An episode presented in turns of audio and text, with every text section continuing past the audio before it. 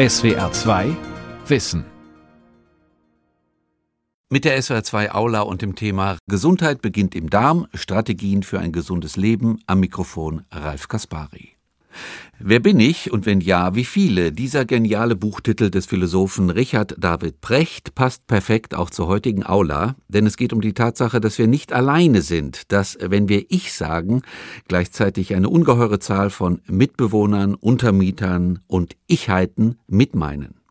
Wir sind besiedelt von Billionen von Bakterien und die helfen uns, gesund zu bleiben. Das gilt besonders für das Biotop im Darm. Es regelt unsere Gesundheit und unser Wohlbefinden. Und die Wissenschaft hat in den letzten Jahren viel Neues über den Darm herausgefunden. Darüber habe ich gesprochen mit dem Wissenschaftsjournalisten vom Spiegel und dem Buchautor Jörg Blech. Und meine erste Frage war, was ein Spezialist in Sachen Darm morgens zum Frühstück isst. Ich esse sehr gerne Hafergrütze. Hafergrütze ist das Haferkorn, das man zerteilt hat in kleine Stücke. Das ist dann die Hafergrütze. Und die Haferflocke ist das ähnliche, aber in gerollter Form. Und Haferflocken oder Hafergrütze haben den Vorteil, schön mit Wasser aufgekocht, dass sie leicht zu machen sind. Sie schmecken mir gut und sie enthalten eben ganz viele Ballaststoffe. Und Ballaststoffe sind für uns Menschen unverdaulich. Und früher hat man immer gedacht, es ist wirklich dann nur ein Ballast, den brauchen wir vielleicht so im, im Darm, damit wir ein bisschen mehr Kot haben, damit der Kot auch besser ausgeschieden ja, werden genau. kann. Mittlerweile weiß man, Ballaststoffe sind die Nahrung für unsere Darmbakterien, quasi die Lebensgrundlage. Und da ich mich ja mit den Darmbakterien seit mehr als 20 Jahren befasse, habe ich mich dann auch sehr schnell auf die Suche gemacht, was ist eigentlich eine, eine gute Ernährung für meine Darmbakterien und bin da bei den Haferflocken gelandet oder Hafergrütze, weil die einfach auch günstig sind. Man kann sie gut machen. Ich mache sie immer mit Wasser, dann geht es nochmal ein bisschen schneller. Und man kann sie auch ähm, abkühlen lassen und tagsüber essen. Okay. Kalt. Morgens diese Grütze, mittags? Also heute habe ich eine Gemüsesuppe gegessen und generell sollte man darauf achten, möglichst viele pflanzliche Nahrungsmittel zu sich zu nehmen. Der Grund ist. Also Gemüse zum Beispiel. Genau. Und Ballaststoffe, rein chemisch gesehen, kommen ja in der Natur vor. Das sind meistens Strukturelemente, Zellwände aus Pflanzen, teilweise auch aus Pilzen, aber vor allen Dingen aus Pflanzen. Das heißt, alle Pflanzen haben Ballaststoffe und wenn wir dann Pflanzen zu uns nehmen, Salat, wie auch immer, haben wir relativ viel Ballaststoffe und das ist sehr gut für unsere Darmbakterien. Also früher dachte man ja immer, dass diese Ballaststoffe so eine mechanische Reinigungswirkung haben. Genau, und diese und Wirkung, die, die, ist, die, die gibt, gibt, es, es tatsächlich. Man hat aber, aber den Rest, den entscheidenden Rest Jahrzehnte oder Jahrhunderte lang übersehen. Das ist diese Nahrung für Bakterien, ne? Genau. Dass die deshalb wichtig sind, Ballaststoffe. Und das kann man heute wunderbar biochemisch auch nachweisen, weil wir haben ja als Mensch auch Verdauungsenzyme und wir sind nicht in der Lage, diese Ballaststoffe genauer gesagt Polysaccharide, aufzuspalten. Und unsere Bakterien haben ganz viele Enzyme, die genau das können. Die sind in der Lage, diese Ballaststoffe, Polysaccharide aufzuspalten in kleinere Produkte, die dann gut für uns sind. Wir können die benutzen und die sind auch sehr gut für unsere Gesundheit. Herr Blech, wann wurde, kann man das sagen, wann wurde eigentlich aus dem Darm dieses komplexe, wundersame bedeutungsvolle Organ, über das wir heute sprechen. Also für mich war der Darm lange Zeit sozusagen der Proletarier des menschlichen Körpers, oder? Ja, da haben Sie recht. Und natürlich war früher den Menschen immer klar, dass der Darm wichtig ist. Ist ja auch ganz banal. Wir haben Verdauung. Der Darm ist dazu, die Nahrungsmittel äh, aufzuspalten und zu verdauen. Er ist lebenserhaltend und die Verdauung hat die Menschen schon immer beschäftigt. Das ist soweit klar. Aber ungefähr seit 20 Jahren weiß man, dass der Darm eben nicht nur ein Verdauungsorgan ist, sondern eben auch ein Lebensraum. Und insbesondere der Dickdarm ist ein Lebensraum, der beherbergt Billionen von Lebewesen, mhm. die gehören zu Hunderten von verschiedenen Bakterienarten. Und die sind nicht umsonst da. Die Evolution hat denen diesen Platz zugewiesen weil die Bakterien einen Vorteil davon haben und wir Menschen haben ein, auch einen Vorteil. Und bis so vor ungefähr 20, 30 Jahren hat man die übersehen in der Vielfalt. Wir könnten noch sagen, wir haben da einen Paradigmenwechsel, richtig, oder? Das kann man sagen. Und äh, das liegt eben auch an, an Veränderungen in der Forschung. Also früher wusste man natürlich klar, im Darm und auch im Kot gibt es Bakterien. Mhm. Man konnte aber immer nur einen ganz kleinen Teil dieser Bakterien untersuchen weil nur ein kleiner Teil der Bakterien in der Kulturschale lebt. Und den, den Rest, der große Rest, diese Masse, konnte man nicht genau untersuchen. Da wusste man gar nicht genau, was das ist. Und dann aufgrund von neuen Techniken, vor allen Dingen um das Erbgut zu untersuchen, also die DNA, konnte man DNA-Stücke finden und äh, sagen, ach, diese DNA-Stücke gehören zu Bakterien. Und weil diese Technik so explodiert ist, hat man eben auch überhaupt keine Mühe mehr gehabt, in den Fäkalien nach Schnipseln von Bakterien-DNA zu suchen, die zusammenzupuzzeln im Computer. Und jetzt heute weiß man, es gibt tausende verschiedene Arten, so vielleicht an die 2000 Arten von Darmbakterien, die im menschlichen Darm, Dickdarm vor allen Dingen leben können. Und jeder einzelne von uns hat so ein paar hundert Arten. Und äh, meinen Sie, diese Arten sind alle entschlüsselt oder gibt es noch ganz viele, die überhaupt noch nicht bekannt sind? Ich würde sagen, die meisten sind entschlüsselt. Also man wird alle finden können. Das ist im Grunde dann eine reine Fleißarbeit. Und das läuft auch seit, seit Jahren, seit 20 Jahren. Aber man hat jetzt schon einen ganz guten Einblick, wer und was da alles in uns lebt. Das heißt, für diesen Paradigmenwechsel ist auch eine ganz bestimmte Forschung verantwortlich. Genau, ne? der war im Grunde technikgetrieben. Ne? also ja. Genau. Und im Nachgang sieht man jetzt, kann man ganz viele Experimente machen und sieht, warum diese Bakterien so wichtig für uns sind. Und man kann auch philosophische Überlegungen anstellen und sagen, Welche? ja, wir sind zum Beispiel, so wie Sie da sitzen, Herr Kaspari, Sie sind ja gar kein Einzelwesen, sondern Sie sind ein Superorganismus.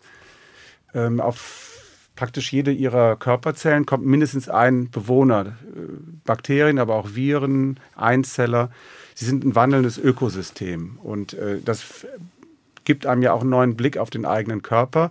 Und das Interessante, was man jetzt sieht, so diese Ausgewogenheit zwischen den ganz vielen Bewohnern mhm. und mir selbst, mhm. diese Balance ergibt den Zustand, den wir Gesundheit nennen. Das heißt, es würde auch auf einen neuen Begriff von Gesundheit hinauslaufen, Gleichgewicht zwischen diesen ganzen Bakterienstämmen, die auf uns leben und wenn das Gleichgewicht außer Rand und Band gerät, wenn irgendein Bakterium überhand nimmt, genau.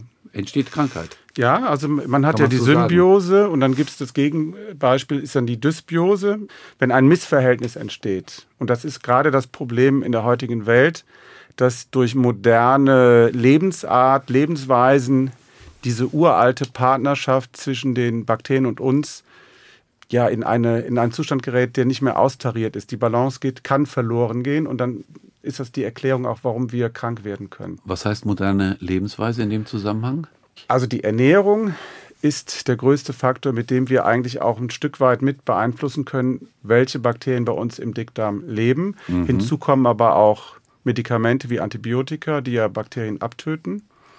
Und zu den Antibiotika muss man sagen, die sind natürlich ganz klar segensreich und in vielen Fällen muss man die einfach nehmen und sie können auch Leben retten.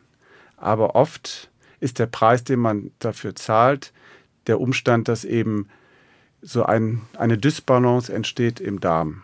Und deswegen neigen ja auch viele dazu, dass sie sagen, ich hatte jetzt eine Antibiotika-Behandlung hinter mir und jetzt muss ich mal schauen, wie ich meinen Darm wieder in Ordnung kriege. Das kann man eben dann wieder machen, indem man sich ausgewogen ernährt. Weil je, je ausgewogener die Ernährung, desto viel gestaltiger ist eigentlich die Population, die Darmflora im Darm. Da gab es zum Beispiel einen bestimmten Joghurt, der bestimmte Bakterienstämme enthielt, den sollte man dazu nehmen, um die Flora wieder aufzubauen.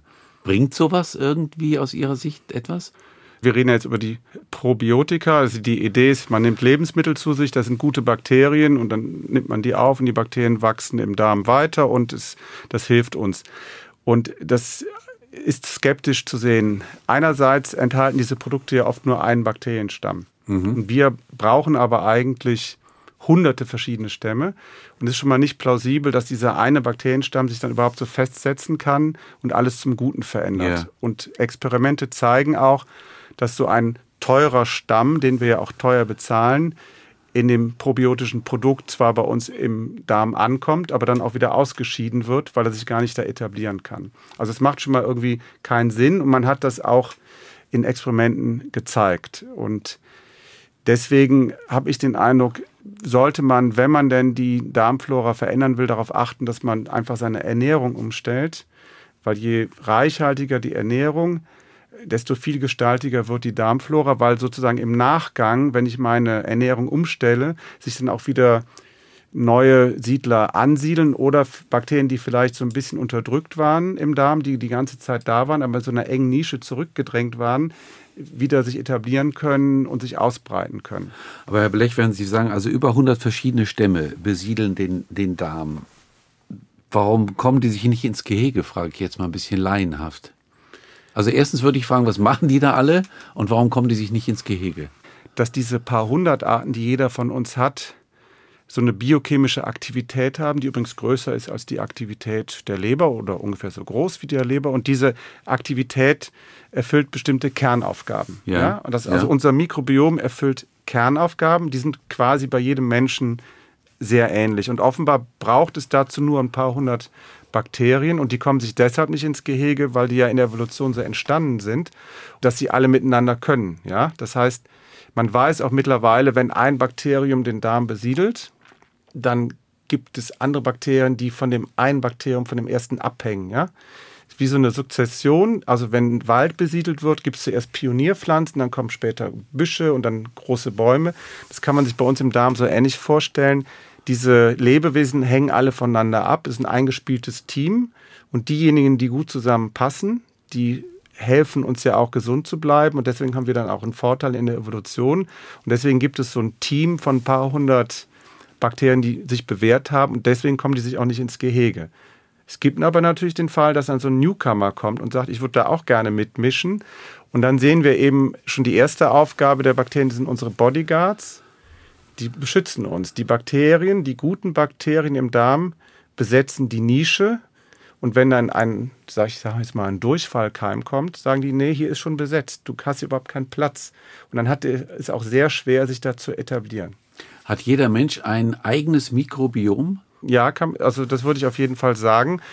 Natürlich in bestimmten Familien wird der ähnlich sein. Also man normalerweise ist mhm. es ja mhm. so, man wird bei der Geburt angeimpft, wenn man auf normalem Wege, also ohne Kaiserschnitt, sage ich jetzt mal, auf die Welt kommt, dann beginnt ja schon die Besiedlung. Also das ist ganz faszinierend. Wenn man auf die Welt kommt, impft man sich bei der Mutter schon mit ein bisschen Kot an der enthält Bakterien, die gelangen in den eigenen Darm, Bifidobakterien. Mhm. Später gibt es dann die Muttermilch. Mhm. Und die hat gewisse Ballaststoffe, die genau die gerade verschluckten Bifidobakterien auch verwenden können. Und somit fängt das eigentlich an. Aber jeder Mensch wird ein Stück weit anders besiedelt. Das hängt natürlich auch damit zusammen, was er dann später im Laufe des Lebens ist. Ich würde also sagen, in der Familie gibt es Anhaltspunkte, dass die ähnlich besiedelt sind, die Familienmitglieder. Aber man könnte vermutlich jedes einzelne unterscheiden. Kann man heute schon zum Arzt gehen und sich sein Mikrobiom untersuchen lassen? Und könnte der Arzt dann sagen, da fehlen ganz wichtige Stämme, da würde ich was machen? Also heute könnte man vor allen Dingen seine Stuhlprobe einschicken an eine Firma. Da gibt es verschiedene Firmen, die das jetzt anbieten, die sagen, Mensch, wir testen Ihr Mikrobiom, schicken Sie uns Ihre Fäkalien und wir schauen dann danach, welche äh, Bakterien darin leben. Und das gibt es schon. Ich finde aber, zum jetzigen Zeitpunkt ist das mehr Marketing als Medizin, mhm, warum? weil man zwar ein Ergebnis bekommt, ja, da heißt es ja, man hat eine bestimmte Besiedlung. Dann gibt es oft dann auch so Tipps, heißt ja, nehmen Sie doch probiotische Produkte. Ich selber habe schon so einen Test gemacht. Dann kam dann später die E-Mail. Und übrigens, Sie haben ja den Test gemacht, nehmen Sie doch dieses probiotische Produkt. Mhm. Und ich glaube eben, dass die nicht wirken, weil da wieder diese falsche Denkweise ist, dass man mit einigen wenigen Keimen alles ins, in Ordnung bringen kann. Also die Diagnose funktioniert. Man kann heute relativ einfach nachschauen, wer genau in einem lebt an Bakterien. Aber die Therapie, die daraus folgt, da hinkt es noch ein bisschen. Der Trend würde dann dazu gehen, irgendwelche probiotischen Produkte zu nehmen. Meine Recherchen ergeben, das brauchen wir gar nicht. Wir sollten uns nur abwechslungsreich ernähren. Dann tun wir unseren Bakterien sehr viel Gutes. Weiß man denn, welche, welche Funktion bestimmte Bakterienstämme haben? Ist das schon klar? Also Bakterienstamm A was weiß ich, ist für Zucker zuständig, äh, Bakterienstamm B, für die Reinigung des Darms. Weiß man das schon oder gibt es da auch noch so Defizite? Man weiß das schon. Man weiß vor allen Dingen anhand der Enzyme, welche Bakterien was so verstoffwechseln können, also wie die auch zum Beispiel Nahrung verarbeiten können. Ich, ich warne aber davor, jetzt zu sagen, es gibt bestimmte Bakterien, die Namen haben. Die haben natürlich alle Namen, aber dass man sagt, die haben einen Namen und die sind auch gut da bin ich sehr vorsichtig, weil eigentlich alle, die bei uns, uns besiedeln, sind gut. Die haben sich ja bewährt und entscheidend ist immer die Balance. Also auch ein guter äh, Keim kann schlecht werden, wenn wir zum Beispiel aufgrund einer Krankheit ein geschwächtes Immunsystem haben. Mhm. Dann kann es auch sein, dass der mal äh, Überhand gewinnt und äh, Dinge macht, die er nicht machen sollte, nämlich uns zu, zu infizieren. Aber es ist ja so, wenn man sagt, es gibt dieses Kernmikrobiom, das eine gewisse Aktivität hat, die uns gesund hält. Ja. Aber die genaue Zusammensetzung des Kernmikrobioms kann ja variieren von Mensch zu Mensch. Dann zeigt uns das eben auch, dass eigentlich der Mix entscheidender ist als die individuellen Stämme der Bakterien. Und das Mikrobiom ist wichtig für die Immunstärke, für die Immunabwehrstärke? Ja. Ganz entscheidend? Der Darm, der, der Dickdarm hat ja eine enorm große Oberfläche. Das ist eine Kontaktfläche, da ist auch Schleim. Und in dem Schleim sind ganz viele Bakterien. Und diese Zone ist so eine Art Mixed Zone. Also da dürfen die Bakterien ein Stück weit rein und relativ dicht an den menschlichen Körper herantreten. Diese Zone ist eigentlich die Schule, wo auch Immunzellen zur Schule gehen und lernen, ob ein Mikroorganismus gut ist oder ob er böse ist. Und man weiß aus Experimenten, wenn Tiere nicht besiedelt sind, wenn man sie also künstlich keimfrei aufzieht, dann kann sich auch das Immunsystem nicht richtig entwickeln. Wir brauchen also die Anwesenheit von Bakterien im Darm, damit wir lernen, was ist gut, was ist böse an Mikroorganismen, damit unser Immunsystem reifen kann und uns später auch also wirklich gesund halten kann. Und wenn diese Interaktion gestört ist, mhm. dann kann es Probleme geben. Wie groß ist die Oberfläche? Vom, vom Dickdarm? Also ich glaube ungefähr 400 Quadratmeter. Die ist Wahnsinn. Sehr groß, ja. Welche Bedeutung hat der Schleim? Der Schleim ist ganz faszinierend, weil er die Zone ist, wo auch die Bakterien, die Darmbakterien mit uns reden können. Die kommen also relativ dicht ja an die, an die, Darm, an die Zellen im Darm. Ja. Und über den Zellen ist der Schleim auch Mukus genannt. Und wenn ein Bakterium jetzt ankommt, sich mit uns unterhalten möchte gleichsam, dann kann es kleine Stoffe herstellen, kleine Moleküle, und die diffundieren dann durch den Schleim an die Zellen heran und können da gewisse Prozesse auslösen. Also wenn wir zum Beispiel Ballaststoffe zu uns nehmen, die werden dann von bestimmten Bakterien zerlegt in kleinere Produkte. Das sind die kurzkettigen Fettsäuren. Und diese kurzkettigen Fettsäuren diffundieren durch den Schleim an die Darmzellen. Und die Darmzellen können die als Energie benutzen, um ja. zu leben. Aha. Und der zweite Effekt ist, diese kleinen kurzkettigen Fettsäuren sind auch Signalmoleküle. Die können also dann im Körper ankommen und gewisse Signale weitergeben. Und das führt dann dazu, dass wir gesund sind und dass es uns gut geht. Auch da hat man äh, Belege gefunden, dass das also auch heilsame Effekte im ganzen Körper auslöst. Jetzt haben Sie schon mehrere Male gesagt, abwechslungsreiche Nahrung ist das Beste auch für das Mikrobiom. Ja. Das heißt, alles essen. Ne, vor allen Dingen eben darauf achten, dass man relativ viele Ballaststoffe zu sich nimmt, also mhm, also sprich pflanzliche Nahrung. Ja. Idealerweise 30 Gramm am Tag. Und auf diese Menge zu kommen, ist gar nicht so leicht. Also die Forscher, mit denen ich spreche, versuchen 30 bis 50 Gramm zu sich zu nehmen. Dann ist ja viel die Rede vom sogenannten Superfood kann man sich eigentlich schenken, weil Leinsamen, so Kiasamen, das ja. sind, werden sehr viele Dinge jetzt vermarktet ja. mit dem Slogan Superfood enthält Ballaststoffe, die sind wahnsinnig wichtig. Die, die, Aussage stimmt. Es gibt aber Leinsamen, den wir ja schon viel günstiger kaufen können und der enthält auch ganz viel Ballaststoffe. Also wir haben genug Superfood. Wir haben die Haferflocken, wir haben die Möhren, Leinsamen. Man sollte eben darauf achten, möglichst viel Gemüse zu sich zu nehmen und Salat es geht ja auch darum, dass man es eben weiß, dass man nicht alleine am Tisch sitzt, sondern dass immer die Bakterien dabei sind und dass man wissen sollte, wenn ich meine Bakterien gut füttere, dann werden die mich auch gut versorgen, mich gesund halten. Und wenn man das weiß, dann sollte man eben versuchen, nicht zu viel Fastfood zu essen, sondern immer wieder darauf zu achten, dass man relativ viel pflanzliche Kost zu sich nimmt. Also das ist schon das A und O, oder? Das ist das vor allen Kost. Dingen, was wir machen können. Ja? ja? Also das ist ja auch enorm viel, finde ich. Und es gibt sehr beunruhigende Experimente. Da hat man Mäusen Fastfood gegeben, also ein Essen ohne Ballaststoffe. Und da sieht man, dass es den Mäusen nicht gut geht, weil die quasi Löcher in der Darmschleimhaut bekommen.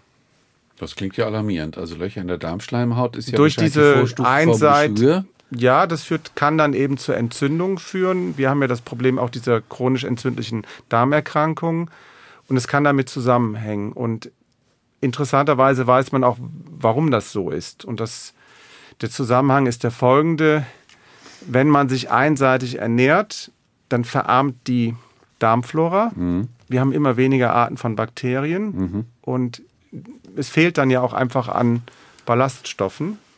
Und da gibt es einige wenige Arten von Bakterien, die sagen, gut, wenn ich ja nichts mehr ordentlich in Anführungszeichen zu beißen bekomme, dann fange ich jetzt an, mir eine neue Nahrungsquelle zu suchen, und zwar die Stoffe aus dem Darmschleim. Und die ändern wirklich ihren Stoffwechsel, schalten neue Enzyme an und diese Enzyme fang, beginnen dann Inhaltsstoffe aus dem Darmschleim zu verstoffwechseln. Und das führt dann zu Löchern im Darmschleim.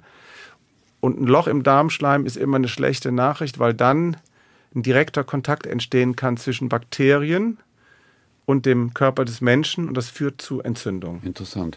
Würden Sie sagen, Herr Blech, dass diese chronisch entzündlichen Darmkrankheiten zugenommen haben? Ich würde sagen, sie sind auf jeden Fall ein Phänomen unserer modernen Gesellschaft.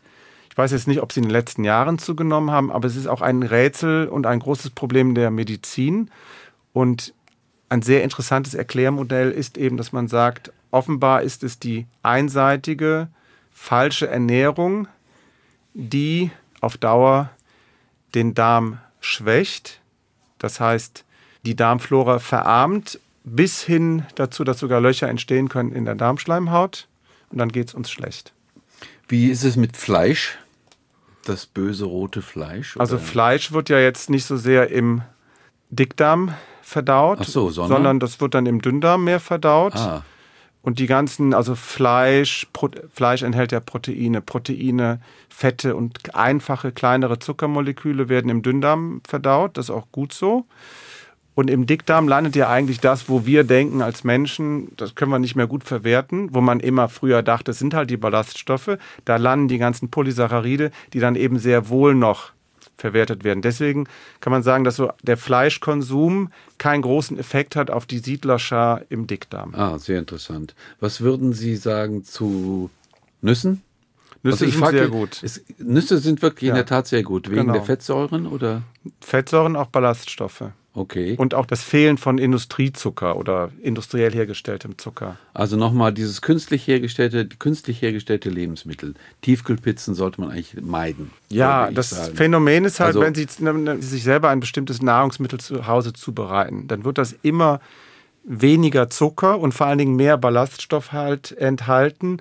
Das Gegenstück aus der Lebensmittelindustrie. Und wir müssen, wir sollten darauf achten, immer viel Ballaststoffe zu uns zu nehmen. Sind Sie eigentlich irgendein Verfechter oder Anhänger einer bestimmten Diät oder einer bestimmten, es gibt ja unzählige Kochbücher im Moment und Ratgeber und ja, und warum die Menschen älter werden und was sie genau essen sollten und es gibt Essenspyramiden und äh, Ampeln. Haben Sie da irgendwie eine Diät, die, wo Sie sagen würden, ja, so, so läuft's? Man kann wirklich sagen, dass das, was meine Oma auch noch als Lebensmittel erkannt hätte, ja. das sollte man essen. Und ich habe ja auch kritisch über die Lebensmittelindustrie geschrieben, auch äh, sehr kritisch über Zucker und bin an dem Punkt angelangt, wo ich im Supermarkt eigentlich Produkte, auf denen das Wort Nestle oder so ähnlich steht, gar nicht mehr kaufe. Also ich versuche wirklich selber zu kochen angefangen von diesen Haferflocken. Und das ist eigentlich meine Ernährung, dass ich sage, egal was man isst, man sollte versuchen, es selber zu machen oder relativ ursprünglich sich zu ernähren. Um, zu, um zum Beispiel zu wissen, wie viel Zucker da wirklich jetzt drin genau, ist, weil also, ich es reingetan habe. Ne? Richtig, ne? genau. Und es ist übrigens auch keine Art und Weise, sich zu ernähren, zu der man besonders viel Geld haben muss, weil Haferflocken, Hafergrütze recht günstig ist. Und auch im Discounter kann man ja heute schon sehr gut Gemüse und Obst kaufen. Ja, also man kann, hat auch die Möglichkeiten, sich da gut zu verpflegen.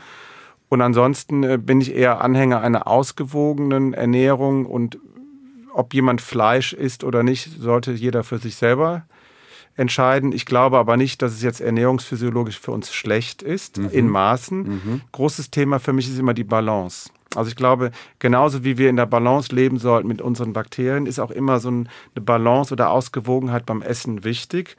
Und vor 100 Jahren hat man ja zweimal die Woche Fleisch gegessen und damit ist man gut versorgt. Und vielleicht ist das auch eine ganz gute Richtschnur für heute, weil der Fleischkonsum ja unabhängig jetzt von den Gesundheitseinflüssen auch Schwierigkeiten mit sich bringt, weil die Umwelt besonders belastet klar, wird. Ja. Also es ist immer auch ein großes ja. Gesamtpaket, ja. Der letzte Aspekt unseres Gesprächs, Herr Blech. Ich habe immer wieder gelesen jetzt in letzter Zeit, dass der Darm auch sehr stark mit dem Gehirn kommuniziert oder zusammenhängt. Ja, also der Dickdarm oder der Darm hängt einerseits anatomisch mit dem Gehirn zusammen. Also der, Durch die Nervenstränge. Genau, der Darm hat ja ein eigenes autonomes Nervensystem. Mhm. Das merken wir immer, wenn wir auf Toilette gehen müssen. Das ist ja weitgehend autonom. Stimmt. Wir spüren ja diesen Drang, geben dem dann ja auch nach. Und das ist ja auch ganz wichtig, dass die Verdauung geregelt ist. Und anatomisch gesehen, dieses Nervengeflecht steht in Verbindung zum Restkörper. Und es gibt dann einen ein Nerv, das ist der sogenannte Vagusnerv und der ist auch wirklich so ein Bindeglied zwischen dem Gehirn und den, den Nerven am Dickdarm. Also man sieht sozusagen eine anatomische Verbindung. Und dann gibt es noch eine zweite Verbindung, das ist so die biochemische. Und zwar die Bakterien im Dickdarm stellen Serotonin, Adrenalin, Noradrenalin her. Das sind also Botenstoffe, die werden dann in den Körper abgegeben und können in unserem Körper gewisse Effekte auch im Gehirn auslösen. Insofern besteht dann eine direkte Verbindung. Und es gibt auch Experimente, die zeigen, dass wenn man normal besiedelt ist, dass offenbar auch die Stimmungslage eine andere ist, als wenn man jetzt zumindest bei experimentellen äh, Versuchen mit Tieren, wenn man keimfreie Tiere hat. Also gibt es Unterschiede. Mhm. Und das ist jetzt ein ganz heißes Thema in der Forschung. Äh, das ist auch teilweise noch sehr spekulativ.